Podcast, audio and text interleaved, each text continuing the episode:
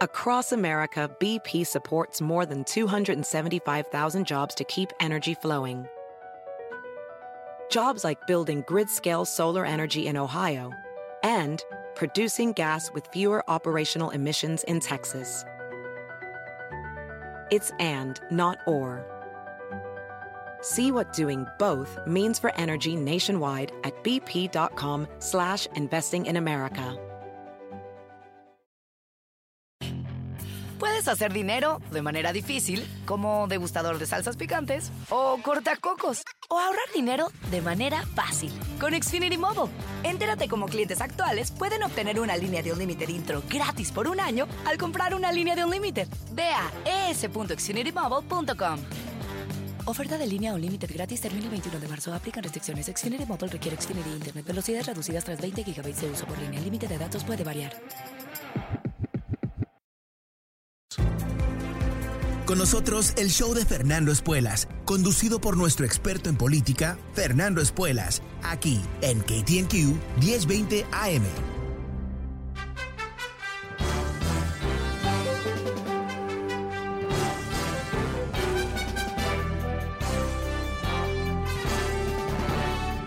Hola, ¿cómo estás? Soy Fernando Espuelas desde Washington. Muy buenas tardes. Gracias por acompañarme.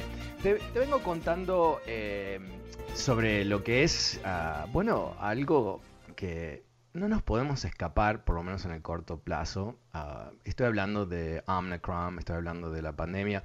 Eh, hay algo que eh, vamos a eh, percibir con mucho más claridad mañana cuando el presidente Biden habla a la nación sobre qué es lo que va a hacer el gobierno para proteger el país de lo que es esta, voy a usar la palabra que ha surgido, avalancha de infecciones de esta nueva variante del COVID. Eh, tenemos eh, eh, poca información en términos de qué grave es la infección o no, aunque sin duda has escuchado que hay ciertas indicaciones que quizás no es, ah, los síntomas no son tan profundos, pero lo que sí parece ser bastante devastador es con, la con cuál rapidez se expande la infección. O sea, este es un virus que a través de la evolución, literalmente en los últimos meses, ha logrado convertirse en una maquinaria de reproducción. Y estamos viendo en lugares que están más avanzados en términos de la curva de penetración de esta variante, lugares como Sudáfrica y Gran Bretaña y otros lugares en Europa, un salto importante en las infecciones, una duplicación de ah, casos día por día, algo que no se había visto inclusive con Delta. Eh, de hecho, hay ciertas evidencias, aunque no son definitivas porque es el comienzo de medir ah, qué ah, fuerte es este virus, pero hay una cosa que se llama el New Factor, que básicamente describe eh, la expectativa matemática de cuántas personas se van a infectar basado en una infección. Y piénsalo de esta manera, el, el, virus original eran más o menos tres infecciones por infección, o sea, esa es la razón por qué se expandió tan rápido a través del mundo, ¿verdad? Pero después con el Delta, más como el 6, y lo que se piensa una vez más, no definitivo, pero indicativo, es que con el Omicron lo que está ocurriendo es que es más cerca del 20. Ahora, ¿qué es lo que nos están diciendo las autoridades médicas, no solamente en Estados Unidos, pero a través de todo el mundo? Ah, ¿no? las personas responsables con mantener sus países ah, en control y, y, no devastados por este virus. Nos, nos dicen que con una vacunación completa, que se está definiendo ahora como tres dosis, eh, tu ah, experiencia va a ser ah, bastante razonable con esto. Em, ¿Qué es lo que se piensa? Es que se van a infectar muchos, pero aquellos que tienen las tres ah, dosis de la vacuna eh, probablemente no van a tener síntomas y si tienen síntomas eh, no van a ser tan profundos, no va a requerir ir al hospital, sino va a ser como una especie de flu. Con la excepción de siempre, y esto es lo que dicen todos los expertos, si tú tienes otras condiciones ah, médicas Y puede ser una cantidad de cosas, pero eh, se ha notado que hay malos resultados con personas con sobrepeso, a personas que tienen diabetes. Por supuesto, si te estás recuperando de algo grave, eso puede tener todo tipo de incidencia. Pero si no, si tú eres una persona relativamente sana y de cierta edad, edad incide muchísimo ah, en términos de, malos resultados. Eh, ¿Qué es lo que eh, se espera? Que tú vas a, si te infectas, eh, vas a pasar el virus mucho más rápido. esto se ha medido eh, el, nivel del virus en tu cuerpo baja mucho más rápido, obviamente, después de, vacunarte, inclusive si te infectas, pero eh, poco o sin síntomas. E, eso es lo que está pasando. Ahora, caso contrario. Y aquí es, eh, yo creo que es importantísimo que, lo sepamos, porque sin duda tú que me escuchas, más que probable te has vacunado e inclusive te has dado el refuerzo, la tercera dosis, porque tú sabes, ¿no? que esto es lo, único que nos está protegiendo. Es lo único. No digo lo único, único porque están las mascarillas, la distancia social, pero en términos de proteger nuestro propio organismo, ¿qué es lo que podemos hacer como individuos para protegernos? Es esto. Entonces, ¿qué están diciendo? Una vez más, y esto no es un tema de republicanos y demócratas, no es ideológico, esto no tiene nada que ver con ideología. Y, por eso este, yo he estado prestando mucha atención a la prensa en Gran Bretaña en los últimos días, porque ahí hay un lío terrible, hay una explosión de casos, el gobierno británico está entre las cuerdas, el primer ministro es un mentiroso al estilo de Trump y, lo han ah, captado ahora en mentiras muy hipócritas. Ah, que no voy a entrar en eso porque es otro tema totalmente pero, pero, pero, ¿qué es lo que te estoy diciendo? Olvídate lo que dice el gobierno en sí mismo, la parte política del gobierno, lo que dicen las autoridades de salud en Gran Bretaña. Es exactamente lo que están diciendo en Estados Unidos, es exactamente lo que están diciendo en Sudáfrica, ah, que es que ellos temen muchísimo por las personas no vacunadas. Y hay ah, hoy un mensaje durísimo del gobierno de Estados Unidos, del CDC, diciendo que eh, personas no vacunadas se están poniendo a un tremendo riesgo de muerte. Ah, y, la razón por esto, yo creo que es importante entrar un poquito en esto porque yo creo que a veces con todo el ruido que hay alrededor de este tema, por supuesto que beneficia intereses económicos como Fox News y intereses eh, de, o sea, ah, de, la ultraderecha que quiere dividir la gente y todo el resto. Eh, lo que se teme que va a ocurrir es que como va a haber tantos casos, porque como te comentaba, esta versión del virus se replica con muchísima ah, agilidad, con muchísima capacidad y rapidez, se van a saturar los, los, los hospitales. Y cuando se saturan los hospitales, una persona que cuando no hay saturación recibe atención médica y tiene una probabilidad de invento ¿no? de 80% de recuperación, cuando se saturan los hospitales esa probabilidad baja. No hay espacio, no hay suficiente atención, hay mucho, mucho volumen. Cuando hay volumen en cualquier sistema humano, un hospital siendo uno de ellos, hay más errores. Ah, empieza el proceso de lo que se llama, es una palabra en francés, ah, triage, que es como los doctores, cuando hay 10 camas y 100 pacientes, ¿a quién le dan las 10 camas? Eso es triage. Y la manera que lo hacen, que es desgarrador, es decidiendo quién tiene la probabilidad de sobrevivir. ¿no? Pero una vez más, si hay 100 camas para 100 pacientes, la probabilidad de cada uno sube tremendamente. ¿Qué más va a ocurrir? Y esto es por la gente no vacunada. ¿eh? Esto es, las pruebas existen, esto no es nada, un invento. Eh, personas que sufren un ataque al corazón, no va a haber espacio, o no va a haber suficiente espacio, o se va a demorar el tratamiento, o personas que necesitan una intervención quirúrgica por razones de cáncer, por razones de lo que sea, no va a haber necesariamente el espacio para hacer esas cosas. Entonces ahí empezamos a ver cómo la, la gente no vacunada son el mecanismo bajo cual toda la sociedad, inclusive los que nos hemos vacunado, los que somos responsables, nos ponen a riesgo. Porque si a mí mañana, en todo este lío, no mañana, pero vamos a decir que todo esto sigue como, como eh, eh, parece que va a seguir, esta, esta avalancha de nuevos casos, me da un ataque corazón y no hay espacio para mí, o en vez de poder atenderme en media hora, que el espacio idóneo para que sobrevivir no me atiendan en tres horas y me dañan el corazón. O sea, eso es lo que va a ocurrir a través de esta, esta sociedad. Y no va a haber aquí ningún tipo de ah, confusión de dónde viene esta ah, ah, avalancha, ahora no de infección, pero de maldad. Maldad ignorancia. Ok, quiero, quiero que escuches este, este clip que, que, creo que nos dice muchísimo. Lo que vas a escuchar es esa fabulosa líder republicana, la ex gobernadora de Alaska, Sarah Palin, que fue, como tú sabes, candidata a la vicepresidencia en el 2008. una señora que se ha destacado a través de su carrera por su profunda ignorancia, completa falta de educación, mm, incapacidad de razonar. o sea, básicamente, honestamente, alguien que eh, solamente en Alaska puede ser gobernadora porque hay 700 mil ah, locos por ahí y unos cuantos ah, ah, salmones.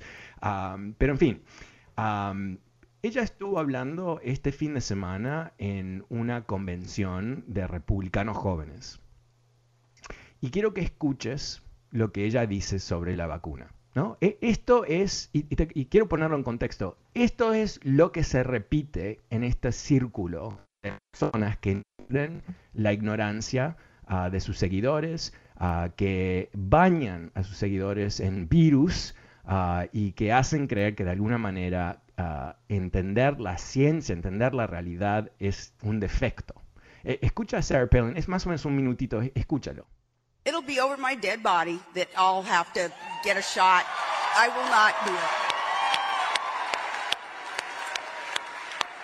I won't do it, and um, they better not touch my kids either, because that's that's where the. Well, Governor, some people say though I might lose my job. I might get kicked out of school. Yeah, I know. And, um, you know, I think if enough of us, though, rise up and say, no, enough is enough, there are more of us than there are of them. So for us to be hesitant and for us to kind of uh, wait for somebody else to take this on and, and, you know, stand up and say, you know, no, enough is enough. Um, you need to all look around and realize that as you stiffen your spine and you know, take those positions that you know are right, especially when it comes to government tell us, telling us what we have to inject in our own bodies. You know, no. Um, realize that those around you, as you stiffen your spine, their spines too will stiffen. And um, there is an empowerment in a group like this where you all can, can realize and kind of feed off each other and really be strong. Okay. Okay. O sea, eh, como, ah, no sé, es la, la, idiotez de esa mujer no, no tiene límite, ¿verdad? No tiene eh, eh, casi concepto. Casi llegó a la vicepresidencia de Estados Unidos. Es como la proto-Trump, ¿no? O sea, over my dead body, me van a dar una vacuna. O sea, eh, que no me toquen los hijos. No, por supuesto, me imagino que los hijos de ellas no, no se han vacunado. Por supuesto que se han vacunado esos hijos, ¿no? No sé del COVID, pero definitivamente los tuvo que vacunar para mandarlos a la escuela, ¿no? Y, y, después lo que ella intima y, ah, we gotta rise up, ¿no? Como, we're, it's, we're more than them, que no es ni verdad, ¿no? Porque el 70% de la gente se ha vacunado, o sea, ni, ni sabe entender lo que realmente dice.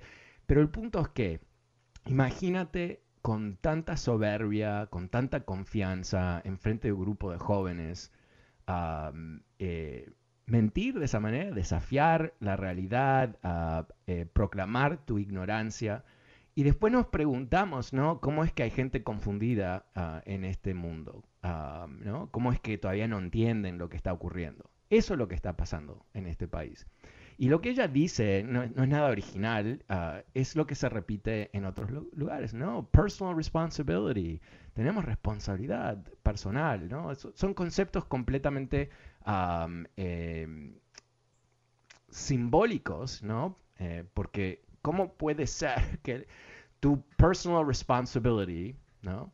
Eh, va, sea más potente como derecho ah, que lo que puede lograr infectar a otra persona, matarlos, ¿no? ¿Cómo, cómo eso puede ser? Y cuando nos estamos enfrentando una variante del virus que eh, parece ser la más uh, potente del punto de vista, por lo menos, de infecciones, ¿no? Tener la actitud de que yo hago lo que quiero y nadie me puede decir lo que hacer, inclusive si pongo en peligro al resto de, la comunidad, ¿no? El resto de la sociedad, cuando voy al supermercado, cuando voy a la farmacia, pongo en peligro a mis hijos, mis hijos infectan a, la maestra, la maestra infecta al jardinero. O sea, eso es lo que tenemos enfrente de nosotros. Así que yo creo que, hay aquí razones también para ser optimista, ¿no? Estamos a una semanita, cinco días de Navidad. Ah, también ah, hay que darnos cuenta que no estamos en el mismo lugar que estábamos en el 2020. En diciembre del 2020, recuerdas, más allá del ámbito político, ¿no? Teníamos ah, crecimiento de casos muy dramáticos, había todavía mucha incertidumbre si las vacunas iban a llegar y cuándo, no, no, teníamos todavía la sensación de que realmente iban a ser tan transformativas. Ahora estamos frente a una situación donde eh, la vasta mayoría de los adultos de Estados Unidos se han vacunado. Eh, no es suficiente con las dos dosis, reitero, sé que es un poco aburrido reiterarlo, pero es importante que, lo sepas. el crecimiento en, en, potencia de la vacuna con la tercera dosis te protege, caso contrario no tienes tanta protección, aunque sí dicen que vas a tener protección contra terminar en el hospital, aunque ¿para qué arriesgarlo cuando saben que la tercera dosis te va a proteger de una forma mucho más integral?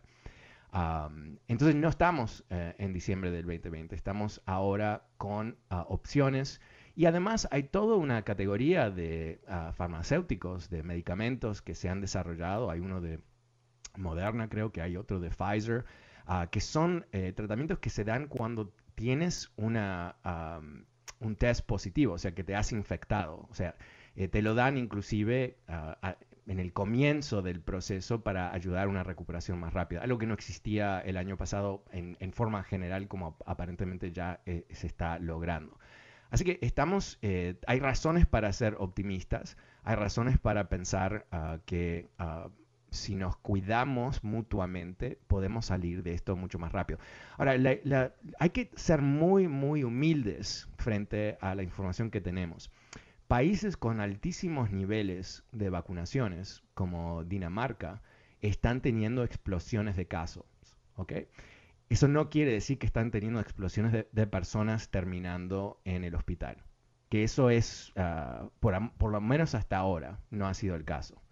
Pero, ¿qué quiere decir? Quiere decir que ah, em, esto es bravo, ¿no? Quiere decir que tenemos aquí un, ah, virus que tiene una, una potencia importante, Ah, y que tenemos que hacer todo lo responsable para protegernos y proteger a otros a través de nuestro comportamiento.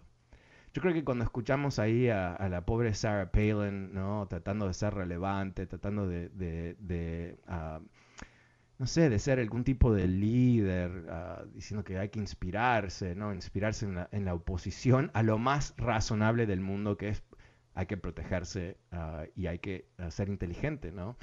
Eh, el tema es que Ah, algo que estuve leyendo este fin de semana también, el movimiento anti ah, vacunas tiene sus tiempos en este país y ha cobrado cierto uh, momentum, ha crecido y ciertamente con la, administración totalmente oscura de Donald Trump, ¿no? el rechazo de la ciencia, el rechazo del conocimiento, el rechazo de la verdad, eso creó un espacio muy, muy importante para ese movimiento poder tomar cierta credibilidad, porque no había, ¿no? desde la Casa Blanca, desde el gobierno federal, una campaña consistente de decir la verdad y, atar la conciencia del estadounidense a la mejor información médica. Este fin de semana, eh, Donald Trump haciendo un evento diciendo que, oh, no, tenemos que tomar crédito por la vacuna, ¿no? Too late, too late. Eh, inclusive dijo que había tomado el refuerzo, la tercera dosis Donald Trump, y, la audiencia que hace, ¡boo! Y él dice, no, no, no, no sean así. No, o sea, claro, eh, o sea, él, él creó el monstruo, el monstruo se le escapó, como el doctor Frankenstein, está ahora el monstruo corriendo otra vez del pueblo, ah, comiéndose a los vecinos y, él, ah, ¿no? Tratando de, de alguna manera, eh, lavarse las manos de todo y hacer creer como que va a poder dar vuelta al tema. Yo creo que eh, lo que han logrado lamentablemente es un colapso en, en la confianza de millones de estadounidenses en lo que es la realidad, lo que es blanco y negro, lo que es 2 más 2 es 4, ¿no? Ah, cuando Trump les avisó que I'm the only one who can fix it, ¿no? Él es el, la fuente de toda la verdad. Ahí es donde eh, terminan las cosas mal. Pero ok, eh, vamos a lo siguiente. Voy a abrir las líneas. El número es 844-410-1020. Como te había prometido el viernes, es tema libre en el programa. Llámame, cuéntame qué estás pensando tú. 844-410-1020. Soy Fernando Espuelas y vuelvo enseguida con tus llamadas.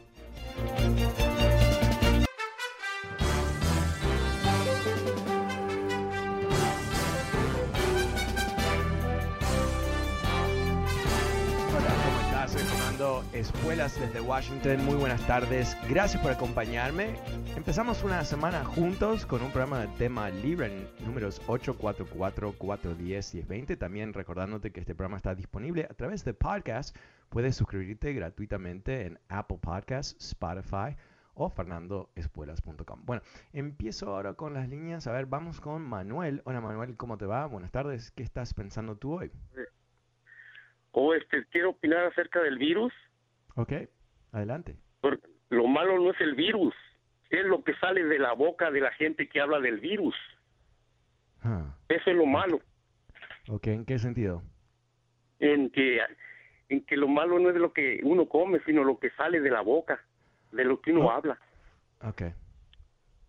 De lo que uno habla contra la humanidad.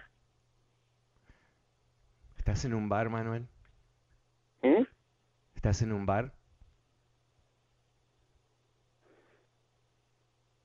¿Estás tomando algo, Manuel?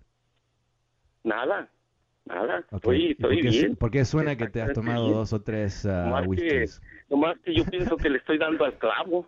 Ok. Ni, sé lo que me dices. Eh, última vez, ¿tienes algo para decir realmente? Eso fue, es todo. Ok, muchas gracias Manuel. Bien fácil, bien fácil y sencillo. Que disfrutes de tu ron y Coca-Cola. Gracias. 844-410-1020, 844-410-1020, es tema libre hoy en el programa. Pasemos con Miguel. Hola Miguel, buenas tardes, ¿cómo te va? Sí, buenas tardes. Sí, Fernando, bueno, este virus es bastante complejo, pero fíjate que me llama la atención de dos políticos, el señor Chafik Handal, eh, este señor es referente de la izquierda en El Salvador, y él acepta que este partido corrupto, demócrata, al que representa, está financiando las, las protestas en El Salvador y de nuestros impuestos. Esa es una gran corrupción la que están haciendo. espera un segundo, el Partido Demócrata de Estados Unidos... Eh, ¿Te puedo hacer una pregunta para aclarar? ¿por qué, no me dejas hablar? Y Porque quiero que aclares, solamente que aclares, no es muy claro lo que has dicho y para que, podamos... te voy a aclarar. No, espera un segundito, te voy a hacer la pregunta y tú puedes aclarar basado en mi pregunta. Esto es como una conversación entre dos humanos, así es como funciona. Si tú dices algo que no es claro, la otra persona te dice, ah, ¿puedo preguntarte algo? Ok.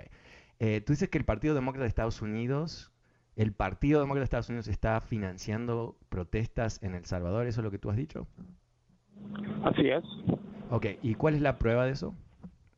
La prueba de ello es de que primeramente Norma Torres dijo que ya no le iba a dar dinero al gobierno, sino que los lo iba a no, hacer no, no, escucha, escucha mi pregunta, a ver, a ver no, no, no, no, no, no me hables de cosas que mi pregunta no es de Norma Torres, es ¿Cómo es que el Partido Demócrata, cuál es la prueba que el Partido Y cuando yo digo la prueba, para que entendamos, porque quizás tenemos diferentes entendimientos de lo que es la palabra prueba. Prueba sería que hay un reportaje ¿no? Eh, de, ah, bueno, no sé, New York Times, Los Angeles Times, uh, CNN, Univision, que haya una fuente de información que después de investigar el tema, determinó que el Partido Demócrata, y ahora te quiero preguntar, ¿qué parte del Partido Demócrata te parece que está haciendo esto?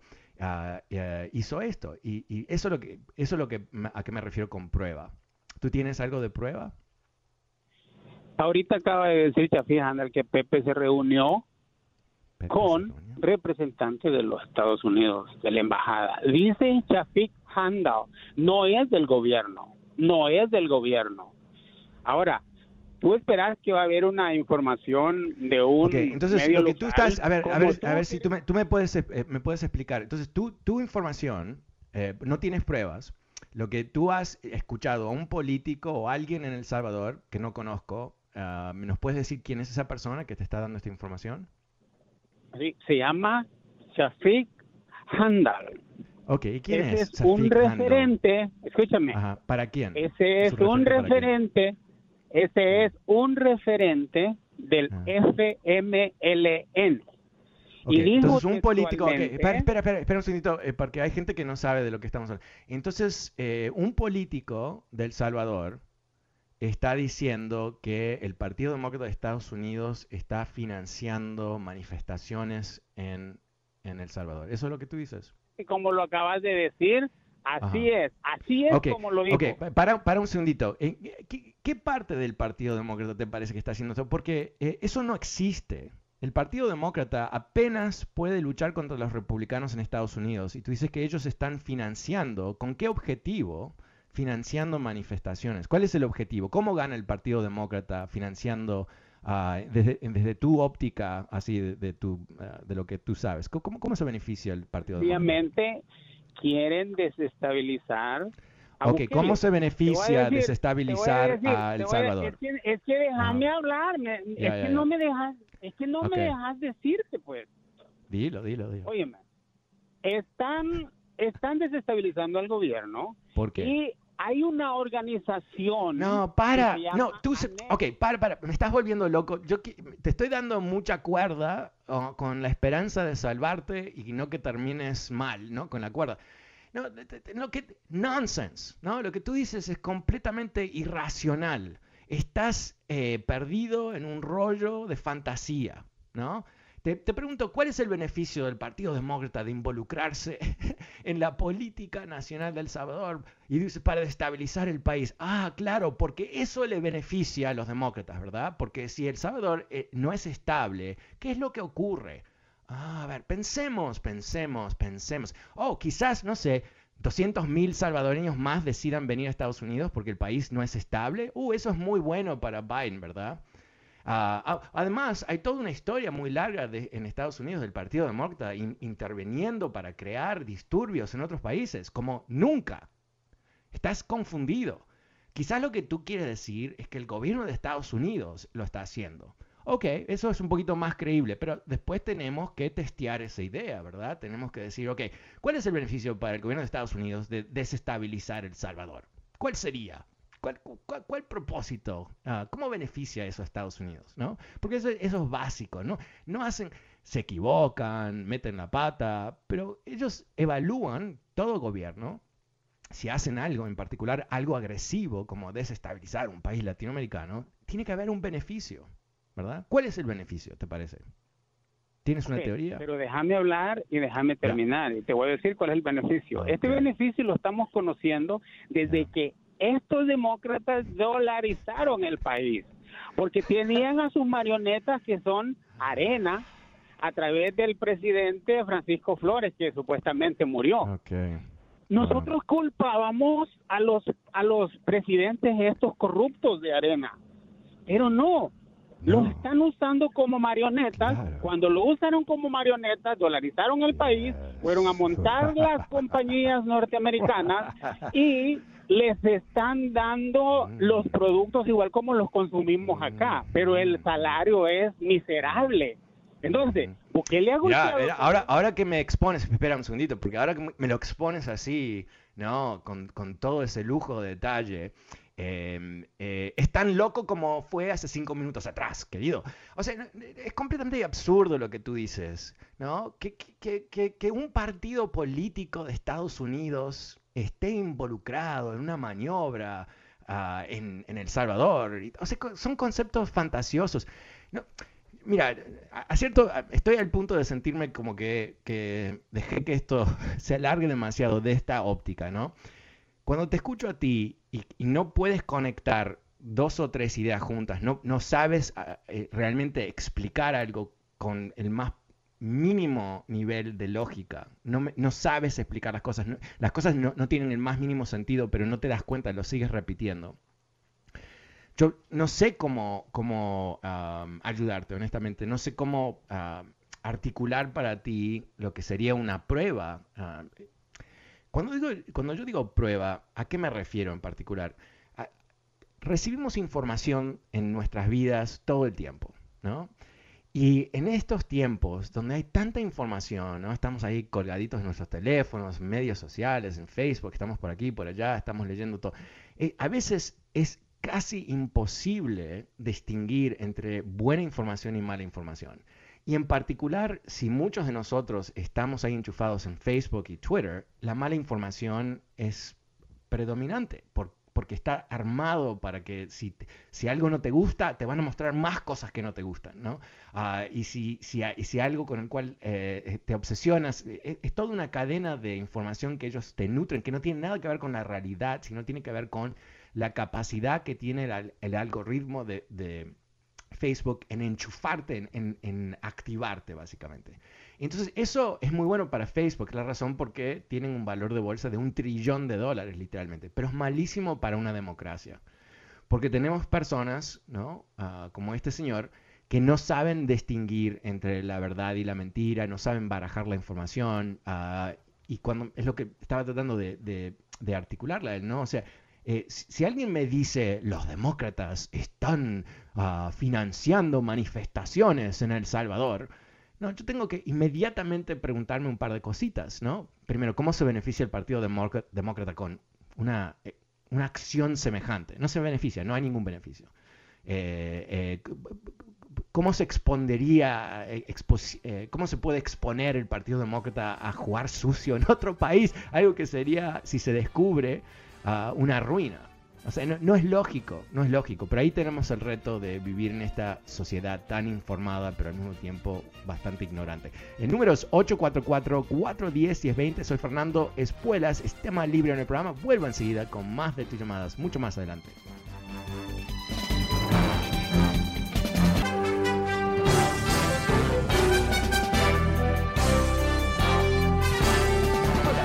Soy Fernando Espuelas desde Washington. Muy buenas tardes. Gracias por acompañarme. El número es 844-410-1020. Es tema libre en el programa. También recordándote que este programa está disponible a través de podcast. Puedes suscribirte gratuitamente en Apple Podcasts, Spotify o fernandoespuelas.com. Vuelvo a las líneas ahora con Gregorio. Hola Gregorio, buenas tardes. ¿Cómo te va? Buenas tardes. Habla Gregorio de Los Ángeles. Hola. Uh, felicidades por el programa. Quería preguntar una pregunta que le he hecho a muchas personas, no la pueden contestar. Cuando sabemos que vienen muchos emigrantes, nunca oímos el nombre de Costa Rica. ¿Por qué los costarricenses nunca vienen de emigrantes? Eh, bueno, eh, no, te sabría decir exactamente porque no lo he estudiado, pero tengo una teoría, ah, probablemente la misma razón por qué no vienen muchos uruguayos tampoco, ah, o muchos chilenos, eh, porque esos tres países, Costa Rica siendo uno de los tres principales, los mejores países de América Latina, no, digo mejores eh, competitivamente, pero en términos de ah, estabilidad política, en términos de estabilidad económica, eh, estabilidad social, oportunidades, ah, salud y todo el resto. Eh, lamentablemente, otros países centroamericanos en particular, han sufrido literalmente 100 años de inestabilidad política que es muy complejo diagnosticar, pero una de las cosas que ocurrió en Costa Rica, que realmente, ah, si no me equivoco, creo que la revolución de Costa Rica 1948 creo que fue, pero em, una de las cosas que surgió de esa revolución es que decidieron ah, quitarse de encima el ejército.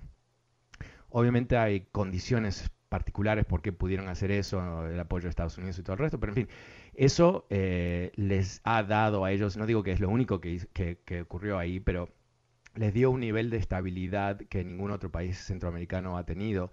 Y cuando hay estabilidad política y gobiernos que eh, obviamente hay todo tipo de gobierno en Costa Rica como en cualquier otro país, buenos y malos, pero eh, que tiene una especie de vocación de desarrollo sostenible, con capacidad para, para construir ah, oportunidades para la gente y todo eso.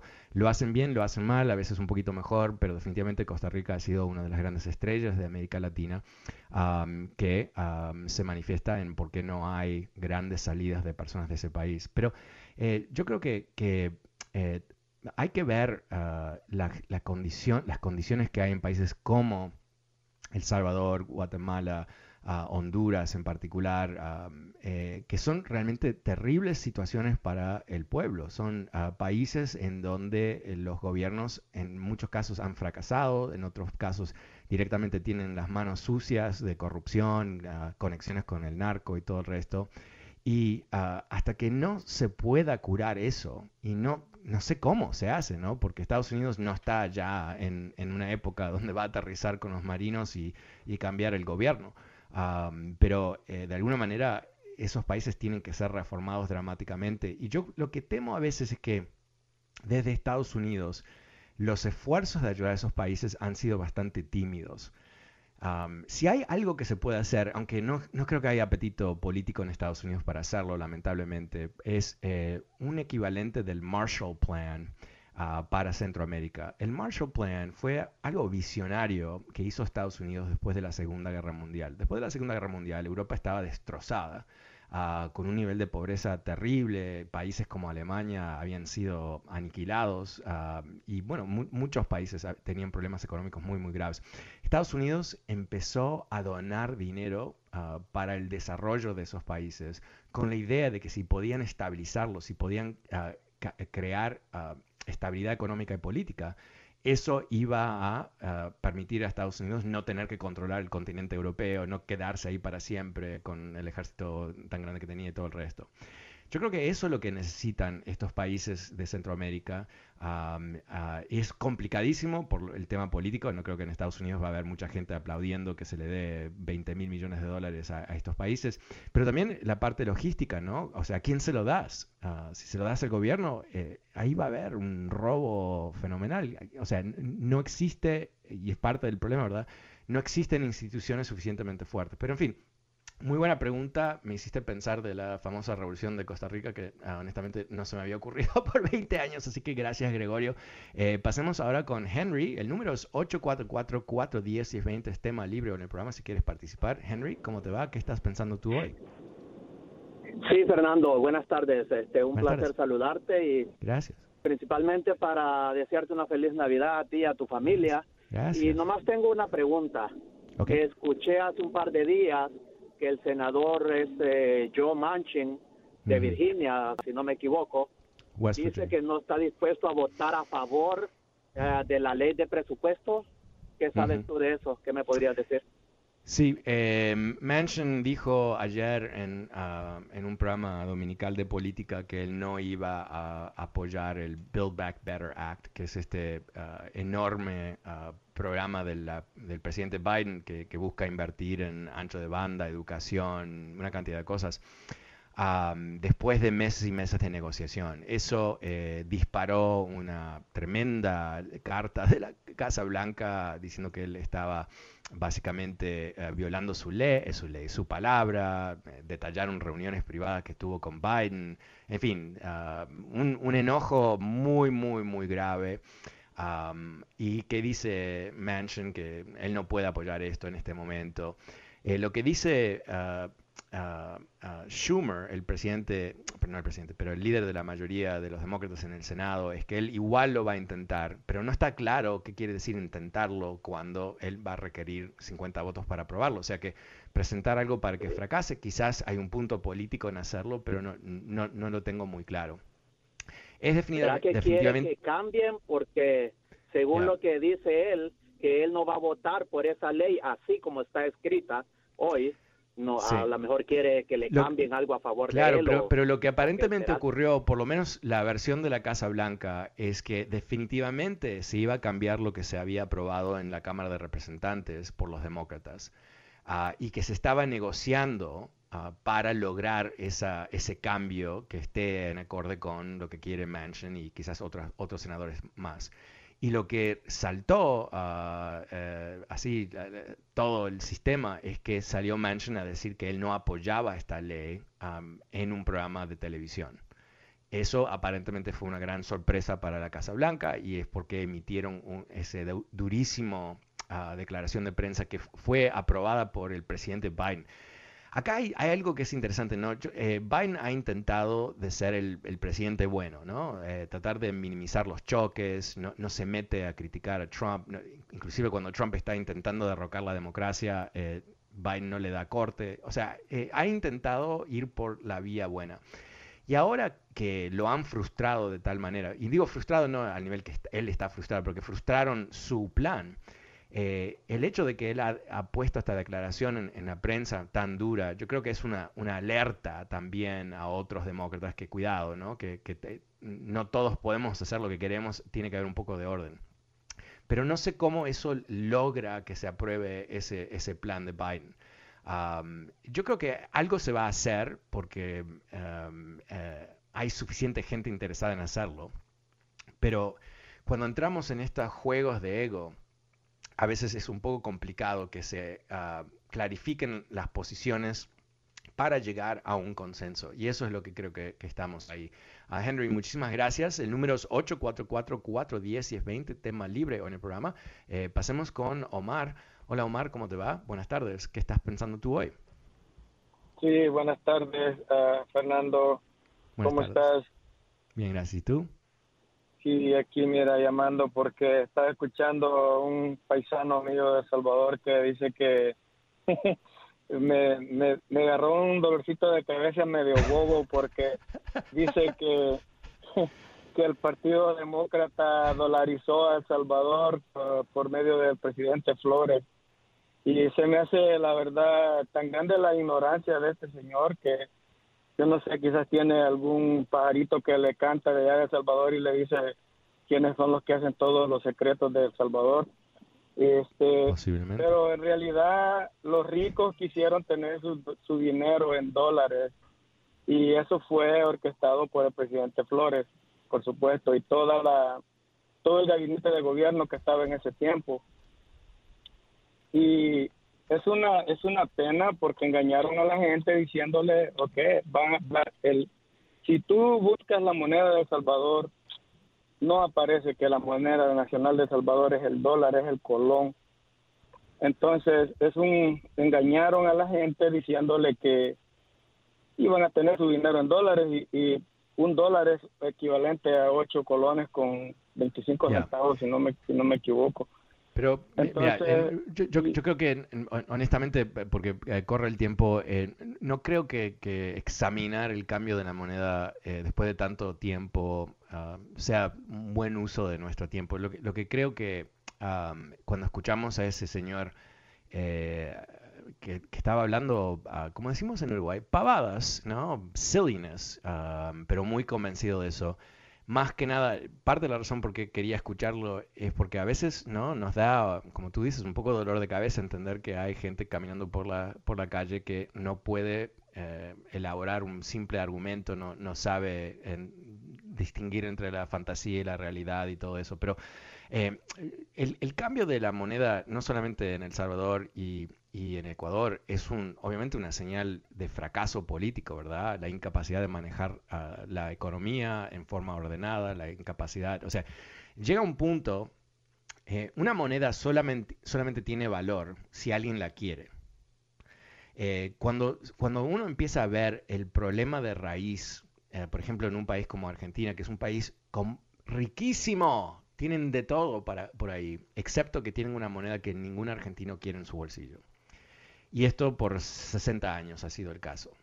Y como no hay solidez detrás de, la moneda, no, la gente no cree, está totalmente sujeto a la moneda al, azar, ¿no? ¿Qué, está pensando el presidente esta mañana? ¿Está en buen humor, mal humor? ¿Van a devaluar, no van a devaluar? O sea, eh, entonces eh, la gente quiere desprenderse de esa moneda cuanto antes. Y eso es lo que ha pasado en varios países. Em, eh, es, lamentable, pero también es, una señal de fracaso político, ¿verdad? más que el pueblo, ¿no? Y, que hayan, ah, le hayan mentido a muchos, no tengo ninguna duda, sin duda. Omar, muchas gracias. El número es 844-410-1020. Es tema libre hoy en el programa. Soy Fernando Espuelas y ahora voy a ir con Lisandro. Hola, Lisandro, ¿cómo te va? Buenas tardes. ¿Qué estás pensando tú hoy?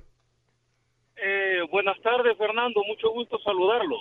Gracias, igualmente. Eh, rápidamente, tengo dos preguntas para usted, Fernando. Se ve que usted es muy conocedor de la historia mundial y de la historia de Estados Unidos y de Latinoamérica, eh, lógicamente, vea.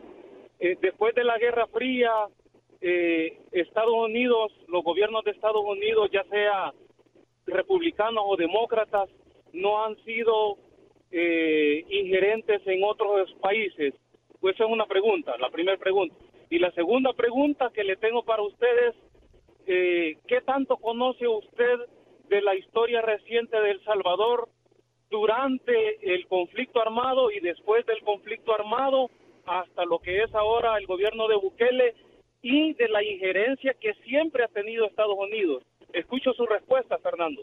Ok, creo que, creo que, creo que tu pregunta viene por, el, ah, por lo que dije que Estados Unidos no se va a meter básicamente a derrocar gobiernos en Centroamérica a estas alturas. Es lo que dije, creo que es lo, que, a lo, cual tú ah, básicamente estás haciendo una alusión.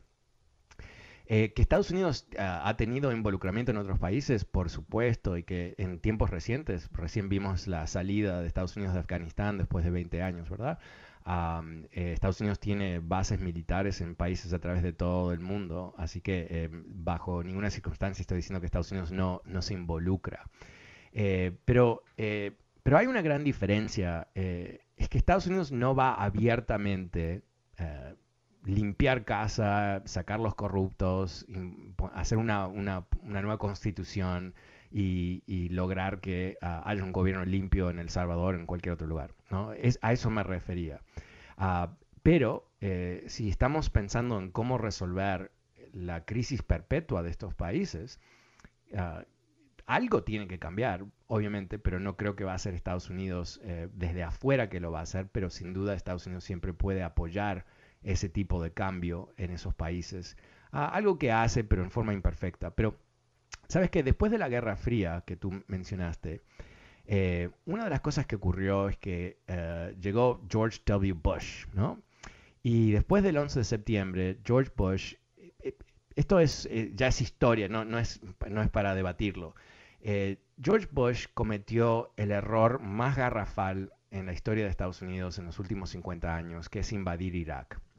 Y fue un error garrafal, eh, no solamente porque ahí no había armas de destrucción masiva y todo eso, eso fue una mentira y ellos sabían que era una mentira, pero fue un error garrafal porque no solamente nos metió en una guerra de, 20 años, todavía tenemos tropas en, Irak, ah, pero debilitamos en forma dramática, perdón, fortalecimos en forma dramática a Irán y eh, se desembocó todo un periodo en los últimos 10, 15 años en donde Irán ha eh, fomentado violencia a través de todo el Medio Oriente.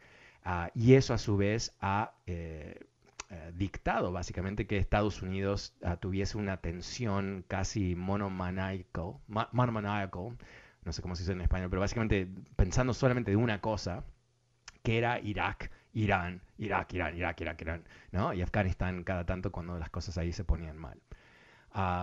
y, te comento esto porque yo creo que Estados Unidos abandonó a América Latina en la época de George W. Bush. Aunque él no era anti-latino ni nada por el estilo, no, digo eso, pero la atención de Estados Unidos estaba puesto sobre otros lugares del mundo.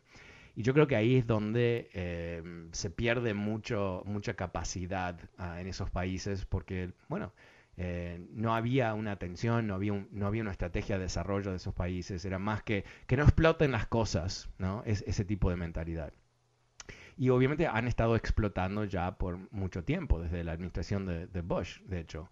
Pero aquí estamos. E, este es uno de esos eh, ejemplos de que los, los problemas no necesariamente mejoran ah, por sí mismos, ¿no? Y Estados Unidos tiene un sinfín de problemas, pero eh, a mí me, da una pena terrible que Estados Unidos está cediendo a América Latina. Y no digo que, una vez más, no tengo ah, ningún tipo de, punto de vista que Estados Unidos tenga un imperio ni nada por el estilo, pero eh, que Estados Unidos sea eh, un socio estratégico primordial de los latinoamericanos creo que es lo más lógico posible pero este abandono ha sido carísimo. No solamente ha entrado China a través de todo el continente, pero también ah, estamos viendo, por supuesto, la desestabilización de estos países que terminan lamentablemente mucha gente necesitada en nuestras fronteras. Bueno, me he quedado sin tiempo, pero vuelvo mañana como siempre. Soy Fernando Espuelas. Muchísimas gracias por acompañarme. Hasta mañana. Chao. BP added more than $70 billion to the U.S. economy in 2022 by making investments from coast to coast. Investments like building charging hubs for fleets of electric buses in California and starting up new infrastructure in the Gulf of Mexico. It's and, not or. See what doing both means for energy nationwide at bp.com slash investing in America.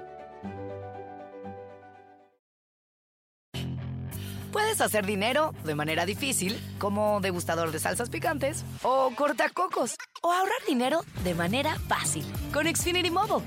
Entérate cómo clientes actuales pueden obtener una línea de un límite intro gratis por un año al comprar una línea de un límite. Ve a es.xfinitymobile.com. Oferta de línea o límite gratis termina el 21 de marzo. Aplican restricciones. Xfinity Mobile requiere Xfinity Internet. Velocidades reducidas tras 20 GB de uso por línea. El límite de datos puede variar.